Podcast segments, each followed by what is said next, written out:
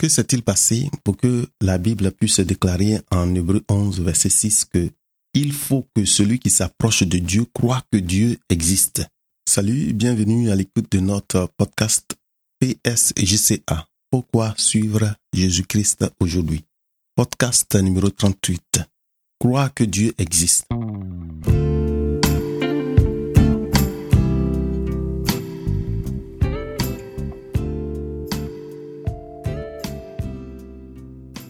C'est étonnant. La Bible même dit qu'il faut que celui qui s'approche de Dieu croit que Dieu existe. Et voilà, aujourd'hui, nous sommes en train de nous poser la question, pourquoi est-ce qu'il faut suivre Jésus-Christ? En 1 Pierre, chapitre 3, verset 15, il dit, étant toujours prêt à vous défendre avec douceur et respect devant quiconque vous demande raison de l'espérance qui est en vous. Pourquoi suivre Jésus-Christ chaque jour? Nous devons chercher la raison de nous approcher du Seigneur. La raison de notre foi. Pourquoi nous avons cette croyance? Et la solution ne se trouve nulle part que dans la Bible. Et nous, aujourd'hui, nous posons la question de savoir pourquoi est-ce que, oui, nous devons suivre Jésus-Christ? Pourquoi est-ce que moi, je dois suivre Jésus-Christ? Et nous avons un domicile, c'est le PSJCA. Pourquoi suivre Jésus-Christ? PSJCA.net, c'est notre domicile dans le net. Mon nom, c'est Raphaël Begré-Legré. Donc, croire que Dieu existe. Que s'est-il passé pour que la Bible puisse se déclarer en Hébreu chapitre 11 verset 6 que il faut que celui qui s'approche de Dieu croit que Dieu existe. Lisons le verset entièrement. Hébreu 11 verset 6. Or, sans la foi, il est impossible de lui être agréable. Lui ici est mis pour Dieu. Car il faut que celui qui s'approche de Dieu croit que Dieu existe et qu'il est le rémunérateur de ceux qui s'approchent de lui, hein, de ceux qui le cherchent, ceux qui le recherchent, ceux qui le désirent. Comment sommes-nous arrivés à cette réalité aujourd'hui? Je crois que si vous n'êtes pas dans un monde entièrement fermé, vous allez croire aujourd'hui que Dieu, il est mort, qu'il n'existe pratiquement plus. Aujourd'hui, ce n'est pas étonnant pour nous de voir que nous croisons des gens sur nos chemins qui disent non, Dieu, non, c'est pas mon affaire. Non, Dieu, est-ce qu'il existe un Dieu? Non, c'est des choses qui ont été inventées par les hommes pour faire endormir d'autres. Mais pour nous, quand nous regardons, nous regardons la créature elle-même témoigne de l'existence d'un créateur. Parce que rien ne peut être fait par un simple hasard, un Big Bang, comme on appelle, pour que on puisse se réveiller et du jour au lendemain, tout est là. Ou bien, pour ceux qui croient à l'évolution, que, voilà, on est passé d'un simple organisme qui a évolué jusqu'à devenir l'homme aussi intelligent. Bon, on ne dit pas qu'est-ce qui s'est passé aux autres animaux qu'on voit qui existent toujours à cet état primitif que nous voyons sur le chemin quand on suit l'évolution. Mais bref, ce n'est pas ce que nous voulons dire aujourd'hui. Que s'est-il passé pour que la Bible puisse déclarer en Hébreu 11, verset 6 qu'il faut que celui qui s'approche de Dieu croit que Dieu existe. Lisons le verset en entier.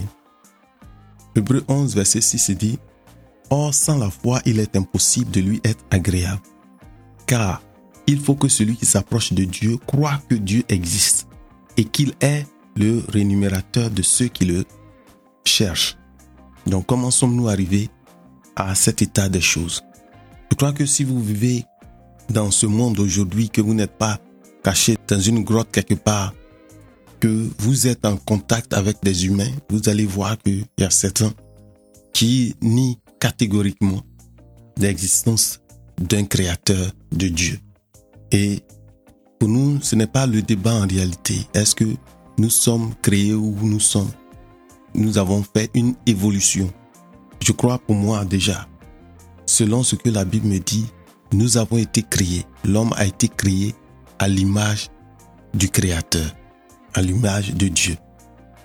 Regardons ici en Genèse, Genèse chapitre 1, versets 26 à 28. Puis Dieu dit, Faisons l'homme à notre image, selon notre ressemblance, et qu'il domine sur les poissons de la mer, sur les oiseaux du ciel et sur le bétail, sur toute la terre et sur tous les reptiles qui rampent sur la terre. Dieu créa l'homme à son image. Il le créa à l'image de Dieu. Il créa l'homme et la femme.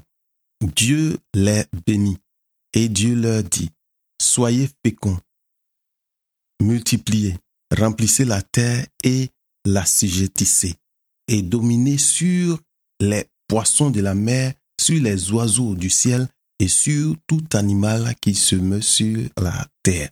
Donc, voilà ce que le Seigneur a fait ici. Voilà le récit de la création de l'homme. Dieu créa l'homme avec les attributs suivants. Il y a quatre attributs que nous pouvons voir ici quand Dieu a créé l'homme. Il lui a donné une, identité, il l'a béni, la bénédiction, l'autorité et la mission qu'il a confiée, l'objectif qu'il a donné à Donc, une identité. L'homme a reçu une identité. La parole dit quoi? Faisons l'homme à notre image, selon notre ressemblance. Verset 27 dit, Dieu créa l'homme à son image. Il répète encore, il précise, il dit, il le créa à l'image de Dieu. Donc Dieu créa l'homme à l'image de Dieu. L'homme a été créé avec une identité. Voilà la définition de l'identité. L'identité dit c'est caractère de ce qui est un, unité, de ce qui demeure identique à soi-même. Donc Dieu a créé l'homme pour être identique à lui-même. Donc Dieu nous a créés à son image. C'est très important que nous savons que quand l'homme a été créé, Dieu lui a donné, il lui a donné une identité, l'identité qui est à l'image de Dieu. Ensuite, l'homme a été béni, la bénédiction que l'homme a reçue de la part de Dieu. Dieu lui donna les moyens de réussir la mission qu'il lui a confiée. Il a équipé l'homme pour réussir. Être béni, c'est être équipé pour le succès. Voyons ce qu'il a dit. Il a dit, Dieu les bénit et Dieu leur dit, soyez féconds, multipliez, remplissez la terre et la sujettissez. On voit bien, Dieu a béni l'homme, lui a donné les moyens du succès de la mission qu'il lui a confiée l'autorité qui a été donnée à l'homme.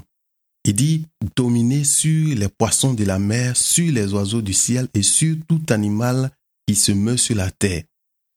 Au verset 26, il a dit qu'il domine sur les poissons de la mer, sur les oiseaux du ciel, sur le bétail et sur toute la terre et sur tous les reptiles qui rampent sur la terre. Donc, l'homme a reçu l'autorité de la part de Dieu. Quand il a créé, il lui a donné une identité. L'identité qui est celle d'être à l'image de Dieu, qui est d'être identique, d'être, d'être à l'image de Dieu. L'homme a été béni. Il a reçu les moyens pour réussir, pour le succès de la mission que Dieu lui a confiée. Dieu lui a donné une autorité de dominer sur tout ce qu'il a créé, sur les oiseaux du ciel, sur le bétail, sur tout ce qui rampe sur la terre et tout ce qui, tout ce qu'il a créé en quelque sorte. Dieu a donné cette autorité-là à l'homme sur ce qu'il a fait ici-bas. Donc, l'autorité est définie ici comme le droit de commander, pouvoir d'imposer l'obéissance. Donc, l'homme a le droit de commander. Il a le pouvoir d'imposer l'obéissance. Donc, l'homme et la femme ont été bénis.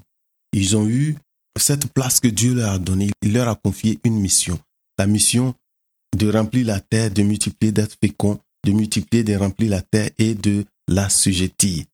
Et dans cette mission, on dit que l'homme a été béni, il a reçu les moyens, il a été équipé pour le succès de cette mission que Dieu lui a donnée. Donc pour nous, qu'est-ce que nous voyons? Quand nous regardons cela Au départ, nous voyons que Dieu avait cette relation avec l'homme. Comme ça, en Genèse chapitre 3, verset 8, après que le serpent les a séduits et qu'ils ont, quand ils ont vu les yeux ouverts parce que étant tombés, c'est la chute de l'homme.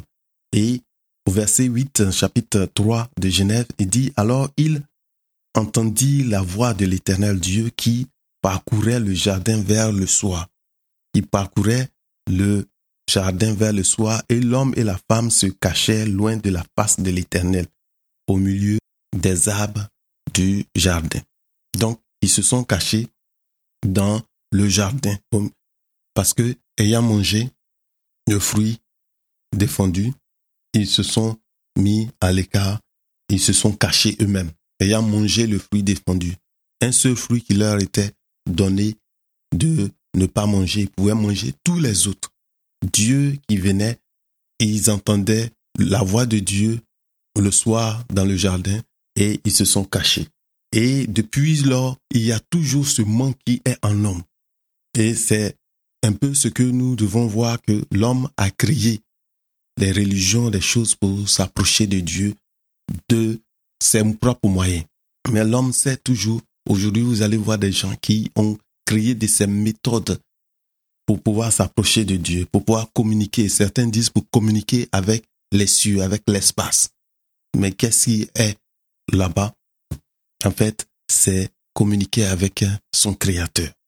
Donc, le péché est venu et il a éloigné l'homme de la face de Dieu parce que, comme conséquence de leur acte, ils ont été chassés du jardin parfait, tout parfait que Dieu a fait pour eux où tout était à leur disposition. Maintenant, ils doivent aller d'eux-mêmes par leur effort, la sueur de son front. L'homme doit pouvoir se nourrir, nourrir sa famille. Mais au commencement, ce n'était pas le cas pour Adam et Ève. Donc la condition de l'homme a changé. Il a commencé à se, cacher de la face de Dieu.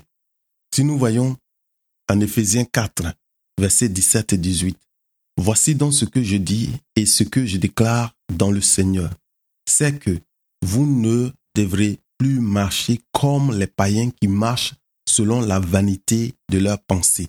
Ils ont l'intelligence obscurcie, ils sont étrangers à la vie de Dieu à cause de l'ignorance est en eux, à cause de l'endurcissement de leur cœur. Parce que il est arrivé un moment où les hommes ont commencé à comparer, à se comparer les uns les autres. On voit depuis Adam, Caïn, le premier meurtrier, le premier qui a tué son propre frère. Qu'est-ce que Dieu a fait? Dieu l'a protégé en mettant un signe pour que celui qui le voit ne le tue pas. Mais on voit la génération avec, après lui dans Genèse 4 que cinq générations après Caïn, on voit le mec qui est venu, qui lui, si on commence dans Genèse 4, verset 17, euh, on voit le descendant de Caïn. Et le mec qui dit à ses femmes, il avait deux femmes et il leur dit que, verset 23, comme ça, il dit, écoutez ma voix, femme de le mec, écoutez ma parole. J'ai tué un homme pour ma blessure et un jeune homme pour ma sûre. Caïn sera vengé sept fois et le mec 77 fois. Le mec, qui lui a dit que parce que Caïn a été sera vengé sept fois, que lui sera vengé 77 fois, sept fois. En fait, ce sont les hommes qui ont commencé analyser eux-mêmes leurs péchés, leurs actions. Ils trouvent que leur péché n'est pas pire que pour les autres. Et si pour celui-là, parce que nous jugeons que son péché est grave, lui, s'il doit pardonner de sept fois, donc moi, ce serait encore plus, j'aurai plus de pardon que lui. Non, ce n'est pas Dieu qui a dit cela. C'est les hommes maintenant qui ont commencé à comparer leurs actions. Et avec cela, le cœur de l'homme s'est endurci. Et c'est ce que, en Éphésiens 4, c'est ce qu'il nous dit, que il déclare que vous ne marchez pas comme les païens, les gens qui n'ont pas la connaissance de Dieu, qui ne connaissent pas Dieu, qui marchent selon la vanité de leurs pensées. Ils marchent selon la vanité de leurs pensées. Ils ont l'intelligence qui est obscurcie. Ils sont étrangers à la vie de Dieu à cause de l'ignorance qui est en eux, à cause de l'endurcissement de leur cœur. Donc, voyons le mot vanité un peu pour mieux comprendre. Vanité, c'est le caractère de ce qui est frivole, qui est insignifiant, chose futile, illusoire. Donc les hommes, à cause de l'ignorance, qui ont l'intelligence obscurcie, ils marchent désormais dans la vanité de leurs pensées, de leur raisonnement. Tout ce qu'ils ont désormais, ils marchent par ces choses et ils pensent que c'est la voie de Dieu, que c'est ce que l'homme doit faire pour être accepté. Accepté par qui? Par Dieu? Non. Ils se mesurent les uns avec les autres et ils se donnent de ces titres. Mais c'est une vanité. C'est frivole, c'est insignifiant, chose futile, illusoire. C'est dans l'illusion qu'il marche. L'homme qui, donc, au début avait été créé, qui avait une relation. On peut dire c'est la foi, une connaissance avec Dieu, une marche avec Dieu. De cette relation avec Dieu, il se retrouve à avoir peur. Parce que c'est ce que l'homme a dit. Il a dit, j'ai entendu ta voix. 3 verset 10 dit, il répondit, j'ai entendu ta voix dans le jardin et j'ai eu peur parce que je suis nu et je me suis caché. L'homme et la femme donc se sont cachés. Ils ont vu que ce qu'ils ont fait réellement n'était pas ce que Dieu voulait qu'ils fassent et qu'ils ont été trompés par le serpent. Vous connaissez l'histoire. L'homme a accusé la femme, la femme a accusé le serpent et tout ça, Dieu a confié la responsabilité à celui qui l'avait donné. Donc chacun a eu sa part. L'homme a péché. Nous avons tous péché. Il n'y a aucun qui soit trouvé juste. Et malheureusement, en continuant dans le péché, cela endurcit le cœur. L'homme a eu le cœur endurci, l'intelligence obscurcie. Ne connaissant pas, Dieu, il a commencé à marcher selon la vanité de son, de ses pensées, de ses raisonnements. En Romains 8, verset 7 dit, car l'affection de la chair est inimitié contre Dieu, parce qu'elle ne se soumet pas à la loi de Dieu et qu'elle ne le peut même pas. Le Seigneur nous dit, en effet, l'homme livré à lui-même, dans toutes ses tendances, n'est que haine de Dieu. Il n'est que haine de Dieu. Il ne se soumet pas à la loi de Dieu car il ne peut même pas. Il ne peut pas se soumettre à la loi de Dieu. De lui-même, il ne peut pas. Il marche dans l'obscurité et tout cela, l'homme pratiquement est devenu égoïste, ne pense qu'à lui. L'homme, vous allez remarquer, même vous-même, vous allez voir les trois personnes qui comptent pour vous. Je, moi et mais. Si je suis satisfait, si je suis satisfait, si moi est aussi satisfait, si mes sont satisfaits. Donc le je, moi, mes sont ce que l'homme finalement recherche. Mes enfants, mes familles, tout ce qui est à moi, mon chien, je suis satisfait, moi et mais. S'ils sont satisfaits, je crois, aujourd'hui, c'est ce que nous voyons, que les hommes sont devenus même des idolâtres. Des idolâtres, c'est ceux-là qui, ayant remarqué, ayant vu qu'il y a un vide en eux, l'homme, depuis longtemps, cherche à se rapprocher de Dieu. Et malheureusement, c'est là il a créé l'idolâtrie. Il a créé même des religions pour chercher à s'approcher de Dieu, à être avec son Créateur. En Galates 4, verset 8, il dit, Autrefois, ne connaissant pas Dieu, vous serviez des dieux qui ne le sont pas de leur nature. Autrefois, ne connaissant pas Dieu, vous étiez des idolâtres, vous serviez des dieux qui ne le sont pas par nature. Souvent, on les vénère, on les adore. Mais il faut savoir que l'idolâtrie, c'est quelque chose que Dieu n'aime pas parce que ça vient pour prendre la place de Dieu. Et l'homme qui a cherché ses moyens, connaissant pas Dieu, qui est éloigné de la voie de Dieu, il est resté à chercher, à faire son chemin pour s'approcher de Dieu. Mais il ne peut pas. C'est ce que Romains 8, 7 nous a dit. qu'il ne le peut même pas. Il n'y a rien que l'homme peut faire de lui-même pour s'approcher de Dieu. Parce que l'écart entre l'homme et Dieu, cet écart est très grand. Et Dieu est saint. Il ne peut pas rester dans la souillure. Donc, Dieu a-t-il changé? Quand nous sommes devant ces choses, parce que je crois que quand on lit la Bible, on peut se poser cette question. Parce que j'ai entendu des gens dire, non, dans la Bible, surtout quand on lit l'Ancien Testament, on lit Lévitique, on voit beaucoup de sang versé, des choses qui, beaucoup de sacrifices, tout ça. Qu'est-ce qui s'est passé? Et même comment Dieu peut demander même à Abraham de tuer son fils?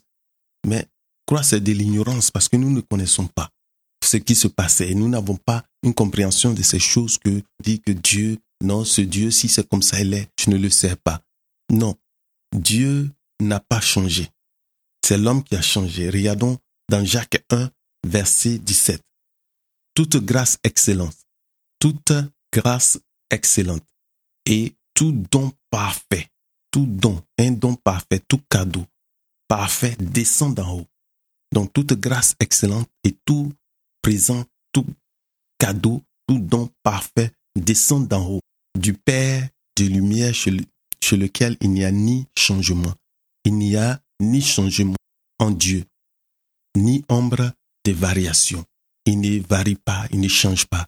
Il a dit à Moïse, je suis. Si tu vois que le peuple te demande, dis, qui m'a envoyé? Tu dis, le je suis. Dis, je suis. C'est, il est au présent. Il n'était pas au passé, ni attendre dans le futur pour qu'il vienne. Non, il est aujourd'hui. Il est, je suis. Le présent. Et c'est un peu ce que nous devons savoir, que Dieu ne change pas. Dieu n'a pas changé. C'est l'homme qui a changé. Et ces choses sont devant nous, nous pouvons les voir. Il faut que nous fassions attention, que Dieu n'a pas changé. Nous pouvons rester là à marcher par nos moyens, de nous-mêmes chercher à faire ce que nous voulons, mais Dieu n'a pas changé.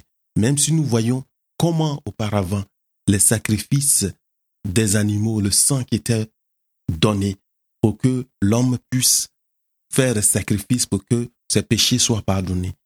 Mais si nous prenons la Bible correctement, que nous venons dans le Nouveau Testament, nous devons savoir que la Bible est composée de deux éléments bien distincts.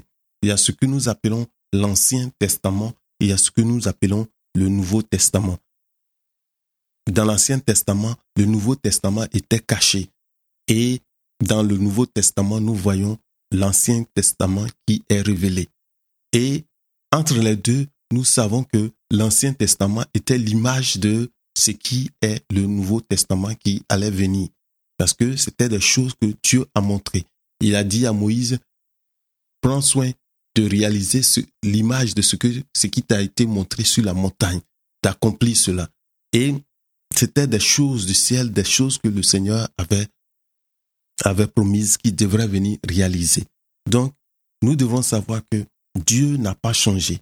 Il est le même. Il reste le même. Depuis des siècles, il est, comme nous avons dit, l'homme qui s'intéresse aux choses de la terre, l'homme charnel ne peut pas.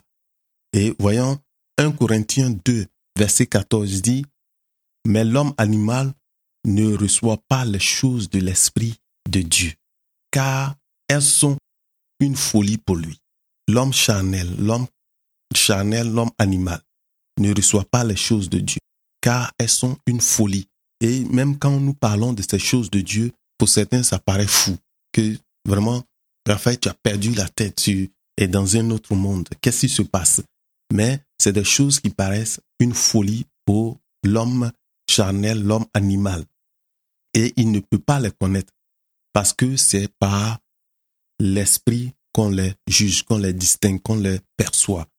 Parce qu'il faut savoir que Dieu est esprit, que c'est un esprit qui communique plus. Il peut envoyer des anges, d'autres disent j'ai entendu une voix, il est esprit. C'est ce qu'il faut savoir.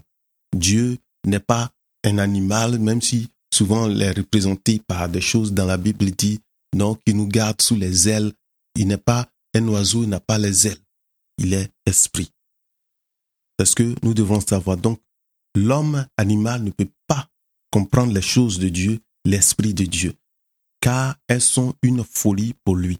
Et il ne peut même pas les connaître parce qu'elles sont perçues, elles sont jugées spirituellement. Donc la solution devant cette chose, devant cet état, où l'homme est arrivé à un moment où il est pratiquement égaré de la face de Dieu, de lui-même, comme nous, la Bible dit, par ses moyens à lui-même, ne peut pas se faire un chemin vers Dieu. Et ce même Dieu qui est bon, qui ne veut pas que l'homme pécheur périsse, mais qu'il ait la vie éternelle. Il a envoyé une solution. Il a envoyé qui? Il a envoyé Jésus-Christ. Voilà un acte 17, verset 30 et 31. Dieu, sans tenir compte des temps d'ignorance, il annonce maintenant à tous les hommes en tout lieu qu'il est à se repentir. Parce qu'il y a un changement, changement, se repentir. Ta voie, ce que tu suivais, changer de chemin, se détourner de ta voie. Donc, il faut comprendre, Dieu a donné la solution, connaissant l'état de l'homme, connaissant que l'homme est égaré. L'homme a eu le cœur endurci, le cœur loin, l'homme animal qui ne peut pas percevoir les choses de Dieu. Dieu a donné la solution à cause du fait qu'il est, il est miséricordieux, il est bon, il est un Dieu qui ne veut pas voir l'homme périr, il ne veut pas que le pécheur périsse. En acte 17, verset 30, il dit, Dieu sans tenir compte des temps d'ignorance. Ces temps d'ignorance que nous avions vécu, où nous marchons par nos moyens, cherchés parce que nous marchons selon notre, notre considération, selon la chair, selon ses besoins de la chair. Verset 30 dit, Dieu, sans tenir compte des temps d'ignorance, annonce maintenant à tous les hommes en tout lieu qu'il est à se repentir. Il faut se repentir, repentir, changer de voie, que là où tu allais, tu fais demi-tour, tu te retournes, tu ne continues pas dans le même chemin. Dès que tu as entendu cette bonne nouvelle que l'évangile représente, c'est la bonne nouvelle. Trop beau pour être vrai comme on pourrait dire, mais c'est la bonne nouvelle. Ce n'est pas que l'homme a quelque chose à faire, qu'il doit faire. Dieu, c'est lui, il lui a plu d'envoyer la solution à l'homme égaré, à l'homme qui ne croit même plus que Dieu existe, à l'homme qui pense que Dieu, parler de Dieu, non, c'est de l'illusoire. Dieu qui aime tant l'homme. Son désir n'est pas que le pécheur périsse et il a envoyé la solution. Il a envoyé la solution. Il a envoyé son fils. Celui-là qui n'a pas regardé son égalité avec Dieu. Il s'est mis à la place de l'homme. Il fallait qu'il vienne. Il fallait trouver une femme qui a accepté de rester fidèle et Dieu l'a utilisé pour que cet homme qui est 100% homme, 100% Dieu, il est venu nous donner cette bonne nouvelle. Elle est adressée à tout le monde.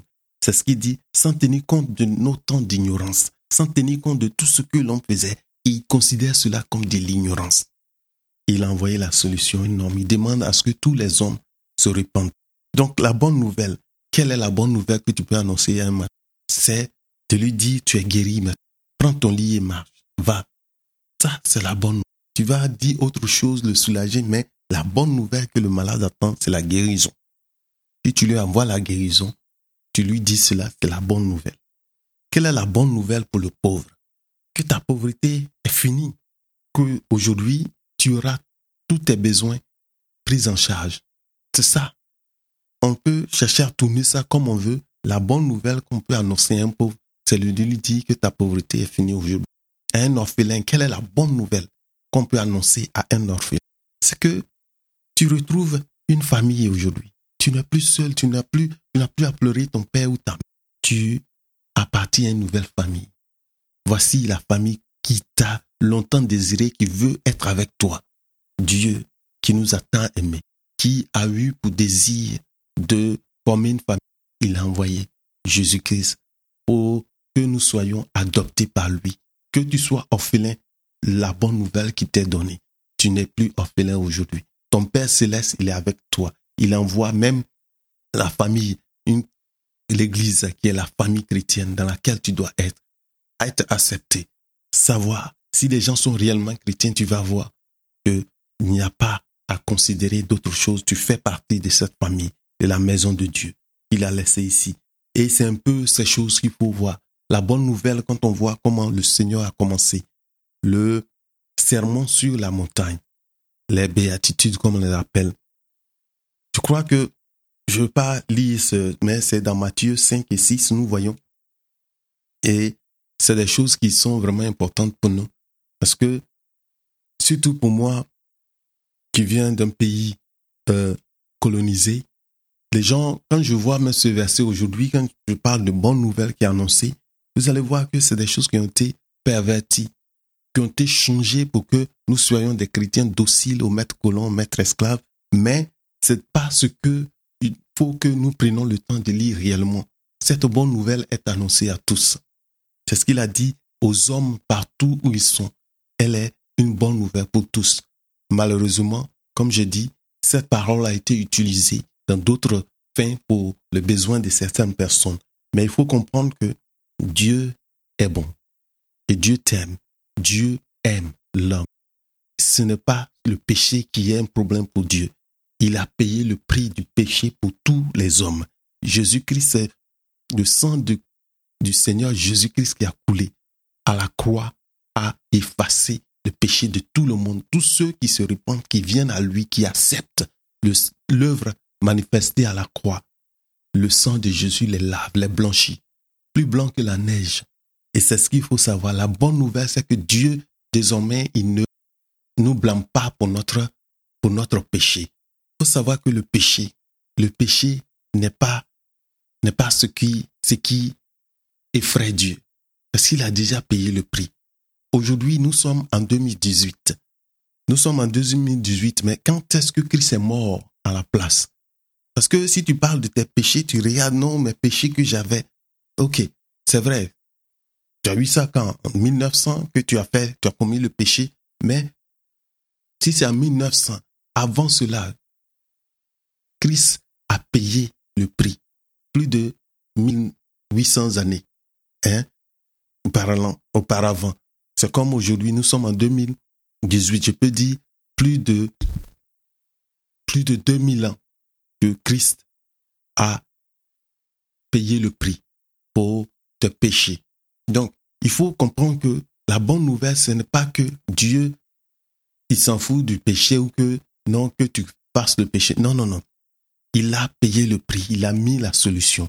C'est donné à tous les hommes, tous ceux qui croient en lui, tous ceux qui croient en son Fils, la l'œuvre qu'il a manifestée à la croix, que Jésus-Christ est né d'une vierge, qu'il est, est mort le troisième jour, il est ressuscité du tombeau, il est sorti et il est à la droite de Dieu le Père, que Jésus-Christ est la solution.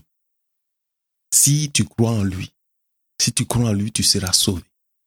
Et c'est ce que nous devons comprendre, que désormais, c'est croire que Dieu existe. Je dis que la première phrase de la Bible, des gens ne croient même pas la première phrase de croire qu'il y a un créateur, qu'il y a Dieu.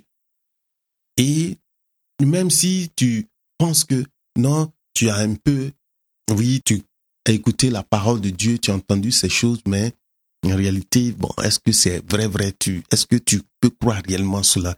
Tu te poses la question, mais est-ce que est-ce que c'est vraiment vrai, comme on dirait? Mais je veux te rassurer que c'est entièrement vrai. C'est qu'on dit, c'est la bonne nouvelle, c'est l'évangile. Tellement beau qu'on croirait que c'est impossible. Mais c'est la bonne nouvelle que Dieu est venu. Il ne demande rien de ta part. Il n'y a rien que tu puisses faire pour le pardon de tes péchés. Mais c'est lui, dans son amour, Dieu a envoyé son Fils unique pour mourir à pour mourir comme toi et moi. Si tu regardes à la croix, ce n'est pas quelqu'un d'autre, mais imagine et regarde, c'est moi exactement qui suis à la croix, c'est toi exactement. Ce que tu devrais subir, lui, il a accepté de mourir. À tel point que il n'était pas reconnaissable, il n'était pas reconnaissable comme étant un humain, un être humain, à cause des péchés du monde entier. Et ton péché, Dieu l'a payé. Plus de 2000 ans maintenant que je dirais que le prix de ton péché, il a payé au-delà. Approche-toi librement désormais vers ton Dieu. Nous qui n'étions absolument rien. Nous qui étions zéro, sans le cerceau du zéro. Parce que nous sommes absolument sans lui. Nous ne pouvons même pas obtenir le cerceau du zéro. À cause de son amour, il a accepté de mourir pour nous. À peine on pouvait mourir pour des hommes bien. Combien de personnes même peuvent mourir pour quelqu'un qui est bien À peine on peut le faire. Mais pour des méchants, pour des impies, Christ, autant marqué, il est venu mourir à ta place et à ma place. Il est venu mourir à la place de tous ceux qui l'ont accepté, à la place de l'humanité entière. Si tu l'acceptes, tu reçois. Tu reçois l'œuvre qu'il a manifestée. Ce n'est pas qu'il te demande quelque chose, tout simplement d'accepter, d'accepter l'œuvre qu'il a faite. Tite 3, verset 5 dit, Il nous a sauvés, non à cause des œuvres de justice que nous aurions faites, mais selon sa miséricorde, selon son amour, selon son pardon qu'il nous aime pas, à cause de ce qu'il nous aime, selon sa miséricorde, par le baptême de la régénération et le renouvellement du Saint-Esprit. Le semeur dit, traduit ce verset, il dit, s'il l'a fait, ce n'est pas parce que nous avons accompli des actes conformes à ce qui est juste. C'est pas parce que nous avons fait quelque chose de bien, de juste. Non. Il nous a sauvés parce qu'il a eu pitié. Il a eu pitié de nous en nous faisant passer par le bain purificateur. Comme je dis, le sang de Jésus à la croix nous a purifiés, lavés, blanchis. Donc, par le bain purificateur de la nouvelle naissance, nous sommes nés désormais en Jésus-Christ. Nous devenons une nouvelle créature, c'est-à-dire en nous renouvelant par le Saint-Esprit. Christ nous a renouvelés par le Saint-Esprit.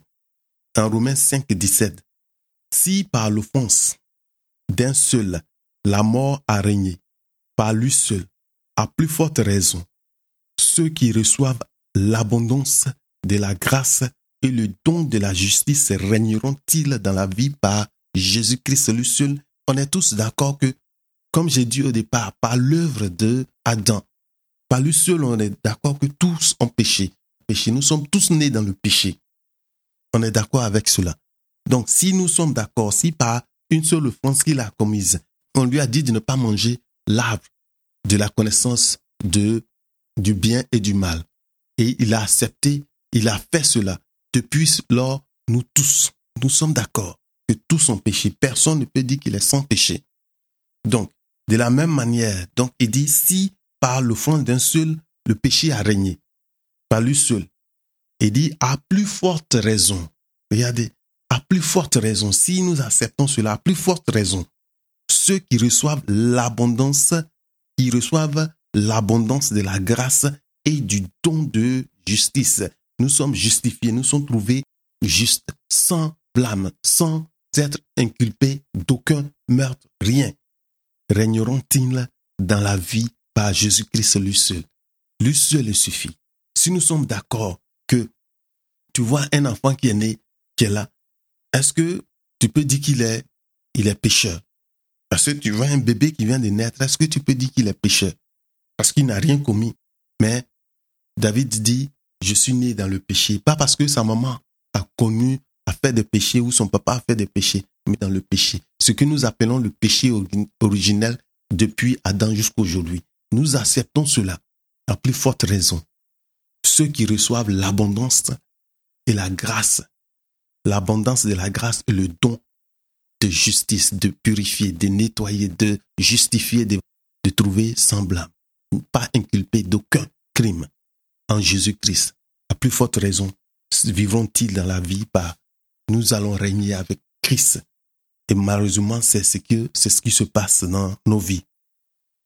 Donc, car si par la faute commise par un seul homme, Romains 5, 17, car si par la faute commise par un seul homme, la mort a régné à cause de ce seul homme, à bien plus forte raison, à bien plus forte raison, si nous sommes d'accord que par la faute commise par un seul homme, le péché a régné, la mort est parce que le salaire du péché, c'est la mort. La mort est venue, elle a régné sur par un seul homme.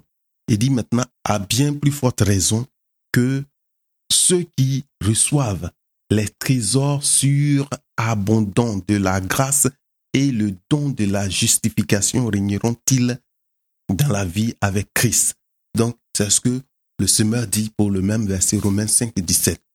Donc, si nous sommes d'accord que par un seul homme, parce que Adam a fait, le péché a dominé sur nous, la mort a plus forte raison, par un seul homme, aujourd'hui, le deuxième Adam est venu, Christ, nous recevons, nous recevons l'abondance de la vie. Nous régnerons avec Christ dans ce monde par lui seul. Il n'y a pas un autre élément, il n'y a pas un autre chemin par lequel nous pouvons arriver vers Dieu. C'est ce que la Bible déclare.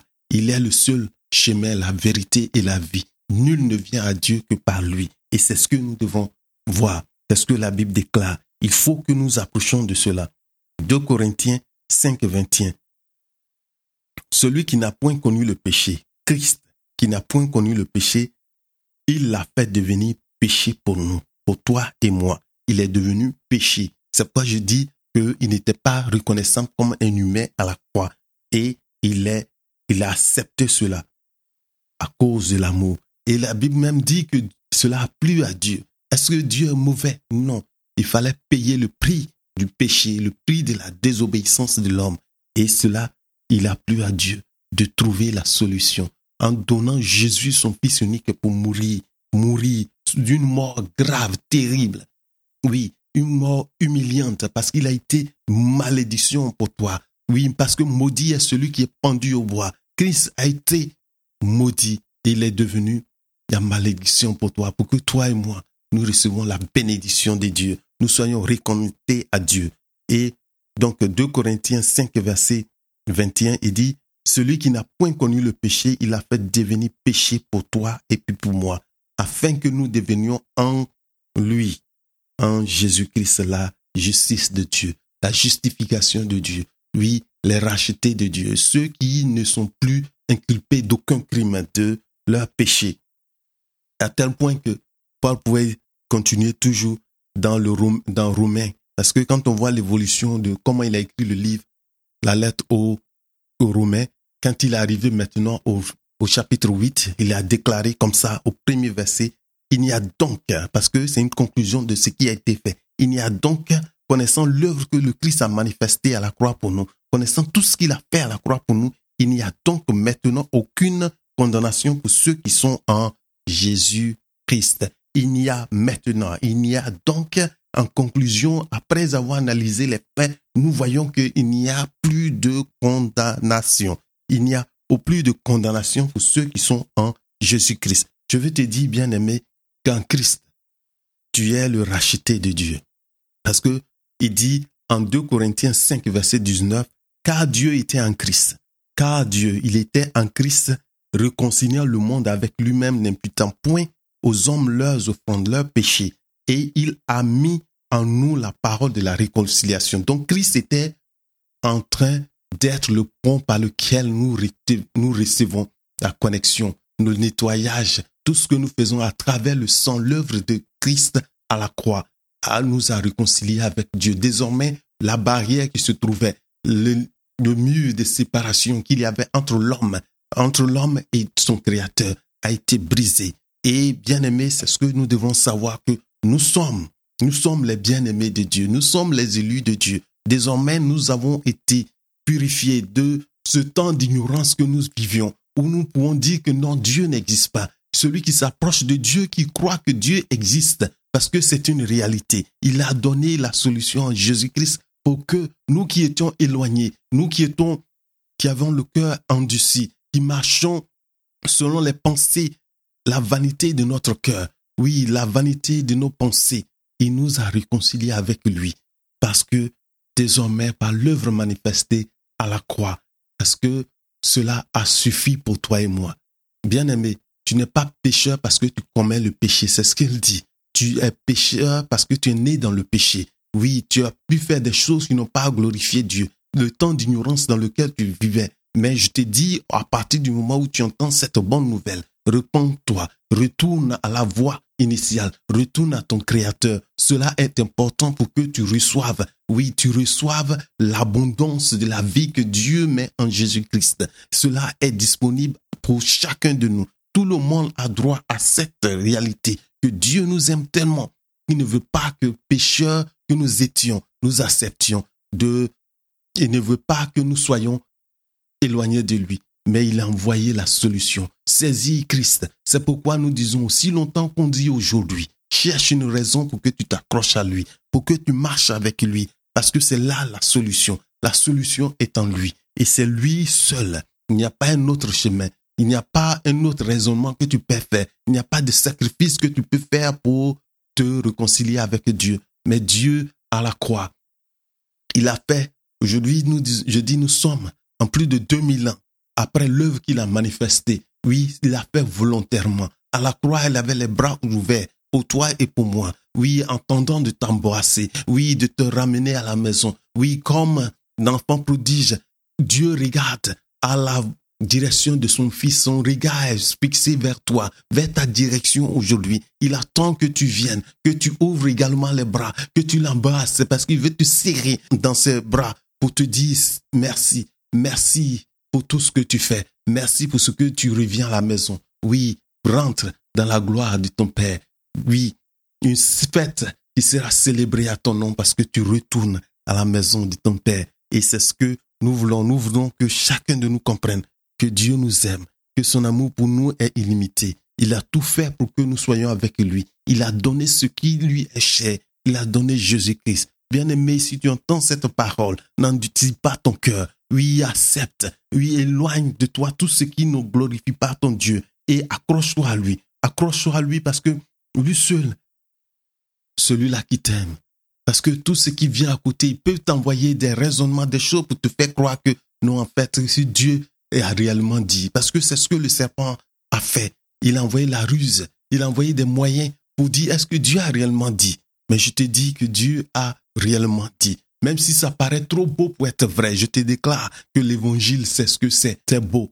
Et reçois cela. Tu verras un, changement dans ta vie. Tu verras que le Dieu va faire une chose dans ta vie que personne d'autre ne peut faire. Oui, que Dieu est avec toi. Il t'aime. Il veut passer avec toi. Je te prie de considérer ton chemin, de donner la chance à Christ dans ta vie, de l'accepter une fois et dis que tu veux marcher avec lui. Et tu vas voir si Dieu ne va pas manifester sa présence parce qu'il attend, il frappe à, à la porte de ton cœur. Si tu entends sa voix et que tu ouvres, il rentre pour souper avec toi, pour être en communion avec toi. Et cela est donné à chacun de nous. Oui, je t'aime et Dieu te bénisse. Vraiment que la paix de Dieu soit avec toi. Voilà. Merci pour ce temps que vraiment nous avons passé ensemble, que vous avez pris pour écouter. Si vous êtes arrivé jusqu'à la fin, que la gloire soit à Dieu. Et surtout, recevez le Seigneur parce que cela marque un changement dans votre vie. Ouvrez votre cœur à la bonne nouvelle. Et c'est une bonne nouvelle que celui qui dit cette parole, il a les moyens pour l'accomplir. Donc, bien aimé, je vais m'arrêter là pour aujourd'hui. Mais reconnaissez c'est la bonne nouvelle. L'évangile qui paraît être, on dirait, trop beau pour être vrai, mais je te dis que c'est vrai. Reçois le Seigneur, prends-le voilà, que le Seigneur soit avec vous. Merci pour ce temps que nous nous retrouvons prochainement. Voilà, au revoir.